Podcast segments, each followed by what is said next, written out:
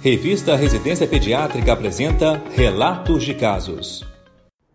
O caso que relataremos a seguir aborda uma síndrome cujo acrônimo PIFAPA deriva do inglês, significando febre periódica, estomatite aftosa, faringite e adenite cervical.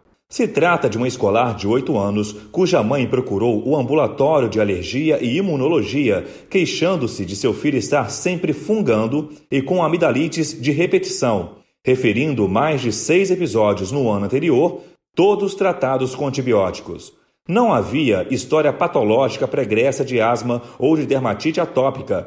Fazia acompanhamento na nefrologia pediátrica por nefropatia de refluxo, sem profilaxia antibiótica.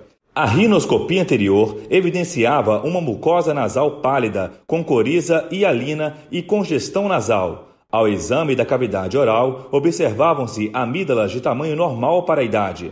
O acompanhamento ambulatorial registrou inúmeros quadros febris associados a amidalites. Fez o uso de azitromicina em alguns episódios e claritromicina em um deles. O paciente fazia uso regular de budesonida nasal para controle de rinite persistente.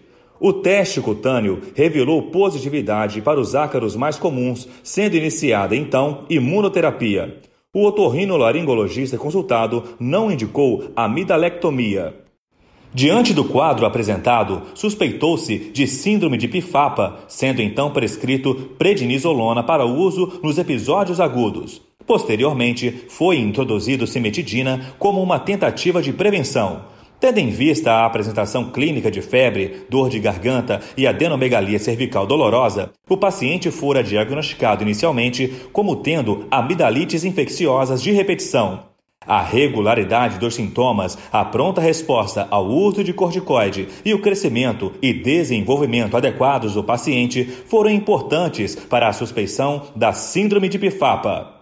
A amidalectomia está indicada apenas em casos refratários ao tratamento medicamentoso e cujos sintomas interferem na qualidade de vida. Porém, o resultado é questionado em muitos estudos. O diagnóstico de pifapa é de exclusão e seu atraso leva ao uso indiscriminado de antibióticos e gera muita ansiedade entre os familiares.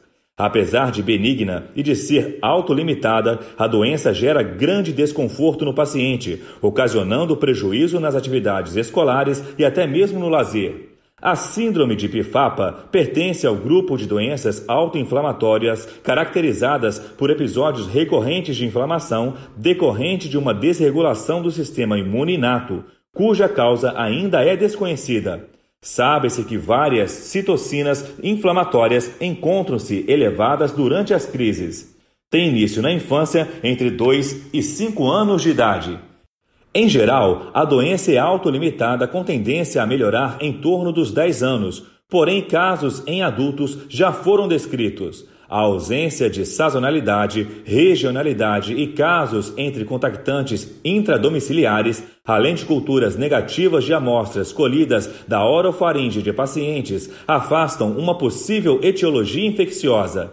É indispensável a leitura integral do texto pela abordagem relativa aos diagnósticos diferenciais e pela riqueza de detalhes na evolução clínica da própria patologia.